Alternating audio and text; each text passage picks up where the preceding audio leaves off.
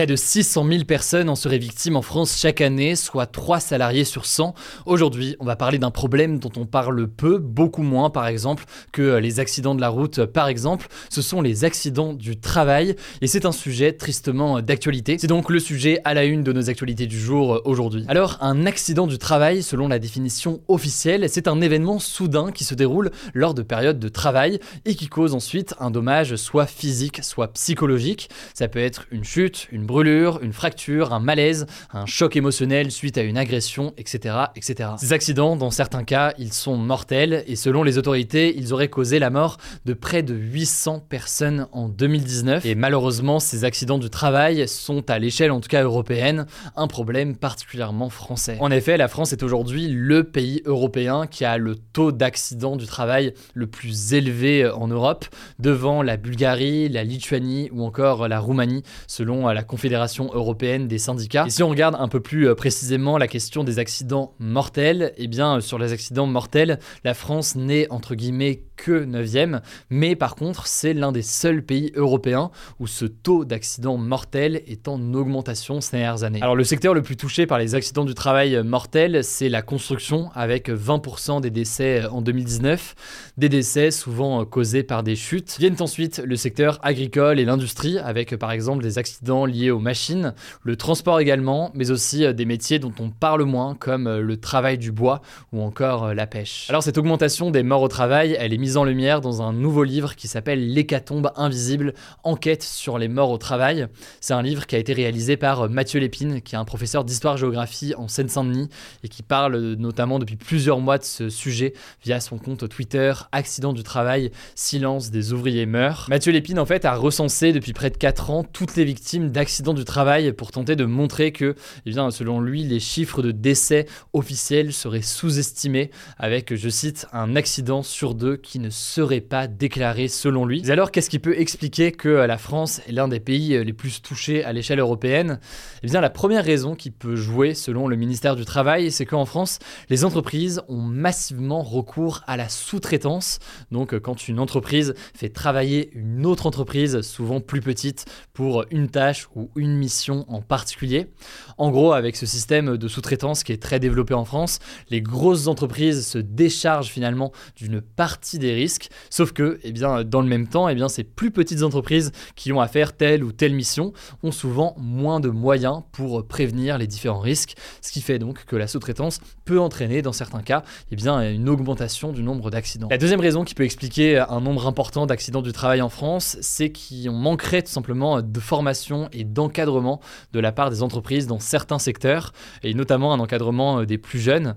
Selon Mathieu Lépine, les personnes décédées d'un accident du travail sont en majorité des personnes précaires, intérimaires et souvent des jeunes qui soient en apprentissage ou alors en début de carrière. Il évoque notamment le décès d'Alban Millot, qui est un jeune de 25 ans, qui est décédé le jour de son anniversaire alors qu'il installait des panneaux photovoltaïques sur un toit en Ille-et-Vilaine. Alban était en période d'essai et il faisait équipe non pas avec un employé plus expérimenté, mais en l'occurrence avec un jeune qui lui aussi avait la vingtaine. Il ne portait pas d'ailleurs son équipement de sécurité. Ses parents étaient d'ailleurs invités euh, la semaine dernière de Mediapart et de leur émission euh, en ligne. Je vous mets un lien en description, euh, je me voulais en savoir plus. Mais le procès de l'entreprise qui employait Alban devrait avoir lieu a priori dans les prochains mois. Et justement, en fait, selon Mathieu Lépine, la justice française n'est aujourd'hui pas suffisamment ferme concernant ces questions d'accident du travail. En fait, globalement, ce qui revient souvent, notamment de la part des syndicats, c'est une volonté que les employeurs soient plus rapidement et davantage condamnés, que ce soit des condamnations, des amendes ou autres, bref, tout un tas de choses qui auraient pour objectif du coup de mieux prévenir finalement ce genre de problème. Et là-dessus, par exemple, le journal La Provence évoque par exemple le décès d'un apprenti bûcheron de 22 ans en 2018 dans les Alpes de Haute-Provence. Eh bien, l'entreprise qui l'employait a seulement été interdite de recruter un jeune en formation pendant deux ans. C'était la seule condamnation. Selon donc sa mère, ce n'est pas suffisant et l'entreprise aurait dû être davantage vigilante. Alors face à tout cela, je le disais, les associations de défense des victimes eh bien, demandent plusieurs choses. Davantage de répression euh, face à ces potentielles fautes, davantage de prévention et de formation, et enfin davantage de contrôle, avec notamment davantage euh, d'inspecteurs du travail pour vérifier tout simplement que tout cela est bien tenu et qu'il n'y a pas de risque pour les différents employés. Bref, ça me semblait important de parler de ce sujet qui est assez peu médiatisé euh, au quotidien. Je vous laisse avec Paul pour les actualités en bref. Merci Hugo, salut tout le monde. Première actu, ça parle de géopolitique. Les États-Unis, l'Australie et le Royaume-Uni ont officialisé leur nouvelle alliance militaire qu'ils avaient annoncée fin 2021. Cette alliance, elle s'appelle AUKUS. Elle prévoit de nombreuses coopérations dans les domaines militaires, technologiques et cyber. Il s'agit notamment en fait de produire ensemble une nouvelle génération de sous-marins à propulsion nucléaire et des missiles. Si vous en souvenez, c'est justement cette alliance qui avait causé la rupture d'un contrat de sous-marin entre la France. Ça avait provoqué à l'époque une crise diplomatique. Et alors le but de cette alliance du côté des États-Unis, c'est de contrer les ambitions de la Chine, notamment pour la dissuader d'envahir par la mer l'île de Taïwan. Et finalement, c'est une nouvelle preuve de la course à l'armement que mènent actuellement les pays de la zone Indo-Pacifique. Deuxième actu, ça parle aussi des États-Unis. Le gouvernement américain a autorisé l'exploitation d'un grand projet pétrolier en Alaska et ça a provoqué l'indignation de nombreuses associations de défense de l'environnement. Surtout qu'en fait, quand Joe Biden était arrivé au pouvoir, eh bien, il avait promis de ne pas autoriser de nouveaux forages pétroliers et gaziers sur les terres possédées par l'État américain, ce qui va là en l'occurrence être le cas avec ce projet pétrolier qui s'appelle Willow, rien à voir avec le youtubeur. Il est mené par l'entreprise américaine ConocoPhillips il devrait permettre la production de 576 millions de barils de pétrole sur environ 30 ans. Pour vous donner un ordre d'idée de ce que ça représente, c'est environ indirectement l'équivalent des émissions de CO2 de 2 millions de voitures supplémentaires selon les propres estimations du gouvernement américain. Et du coup, eh bien, les défenseurs de l'environnement voient dans ce projet une véritable bombe climatique qui va contribuer à aggraver encore le changement climatique, alors que selon les experts de l'ONU pour le climat, eh bien, il faut réduire notre utilisation d'énergie fossile et de pétrole. Troisième actu, l'Afrique de l'Est a été fortement touchée par un cyclone hors norme qu'on a appelé Freddy. Hors norme déjà parce qu'il est en passe de devenir le cyclone le plus long jamais enregistré. Météo France l'avait qualifié à sa formation début février de monstre et hors norme aussi parce qu'une fois arrivé sur les côtes africaines, il a fait une trajectoire qui n'avait jusqu'ici presque jamais été observée dans le passé par les météorologues en faisant une sorte de boucle et donc en revenant frapper des zones qui avaient déjà été touchées fortement par le séisme, notamment au Malawi, au Mozambique et à Madagascar, où donc très concrètement ce cyclone Freddy a engendré des vents violents, des pluies torrentielles qui ont provoqué des inondations et des coulées de boue, avec un lourd bilan humain déjà. Selon un bilan encore provisoire, on compte plus de 110 morts, un bilan qui devrait vraisemblablement s'alourdir parce qu'il y a encore des dizaines de disparus, et il y a aussi de nombreux dégâts matériels, des dizaines de milliers de personnes se retrouvent également actuellement sans logement. Quatrième info, on va parler cette fois de la réforme des retraites en France. La commission mixte paritaire, un groupe de 7 députés et de 7 sénateurs,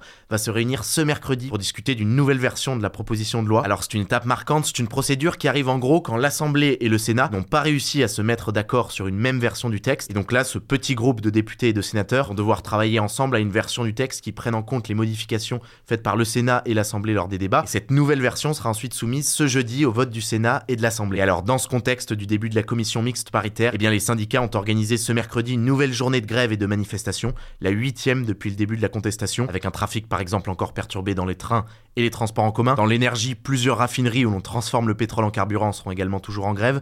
Et les éboueurs continuent également à faire grève. Vous avez sans doute vu ces images de poubelles qui s'entassent dans plusieurs villes, comme à Paris ou à Nantes. Cinquième info, le niveau de 80% des nappes phréatiques est actuellement inférieur à la normale en France, selon un nouveau chiffre du Bureau de recherche géologique et minière. Alors les nappes phréatiques sont ces grandes poches d'eau sous la surface de la Terre. Elles sont censées se recharger pendant l'hiver quand il pleut sauf qu'à cause de la forte sécheresse qu'a connue la France en février, eh bien ce rechargement est bien inférieur à la moyenne à l'heure qu'il est. Le truc c'est que ces nappes phréatiques, ce sont nos principales réserves d'eau douce dans lesquelles nous pouvons puiser potentiellement l'été lorsqu'on manque d'eau, et donc ça fait craindre des restrictions d'eau cet été, au moment où les précipitations vont devenir encore moins importantes. Et d'ailleurs, eh des mesures de restriction d'eau ont déjà été mises en place dans 5 départements français, alors que l'hiver n'est même pas encore terminé. Si vous voulez en savoir plus sur ce sujet, on en avait parlé longuement dans un épisode des Actus du jour il y a 3 semaines, on vous met le lien dans la description. Dernière actu, on a appris ce mardi la mort de l'ancien athlète américain Dick Fosbury. Alors son visage vous est sans doute inconnu, mais son nom l'est peut-être moins si vous avez eu du saut en hauteur au collège ou au lycée en EPS. En effet, Dick Fosbury a révolutionné son sport avec une technique qui porte aujourd'hui son nom. Avant lui, en fait, les sauteurs et les sauteuses en hauteur sautaient la barre en s'enroulant du côté du ventre et certains sautaient aussi par-dessus avec les pieds, ce qu'on appelle en ciseaux. Et de son côté, Dick Fosbury, lui, a commencé à sauter la barre en s'enroulant autour de la barre, mais du côté du dos, à l'opposé. Et ça s'est avéré très efficace. Il a gagné la médaille d'or au JO de 1968 à Mexico. Et finalement, tous les athlètes ont fini par adopter cette technique de 100 hauteur qui est aujourd'hui la norme. Voilà, c'est la fin de ce résumé de l'actualité du jour. Évidemment, pensez à vous abonner pour ne pas rater le suivant, quelle que soit d'ailleurs l'application que vous utilisez pour m'écouter. Rendez-vous aussi sur YouTube ou encore sur Instagram pour d'autres contenus d'actualité exclusifs. Vous le savez, le nom des comptes, c'est Hugo Décrypte. Écoutez, je crois que j'ai tout dit. Prenez soin de vous et on se dit à très vite. Spring? Is that you? Warmer temps mean new Allbirds styles. Meet the Super Light Collection, the lightest ever shoes from Allbirds, now in fresh colors. These must have travel shoes have a lighter than air feel and barely their fit that made them the most packable shoes ever. That means more comfort and less baggage. Try the Superlight Tree Runner with a cushy foam midsole and breathable eucalyptus fiber upper. Plus, they're comfy right out of the box. So, what can you do in a superlight shoe? What can't you do is the better question. And because they're super packable, the real question is where are you taking them? Experience how Allbirds redefines comfort. Visit allbirds.com and use code SUPER24 for a free pair of socks with a purchase of $48 or more. That's A L L B I R D S.com. Code SUPER24.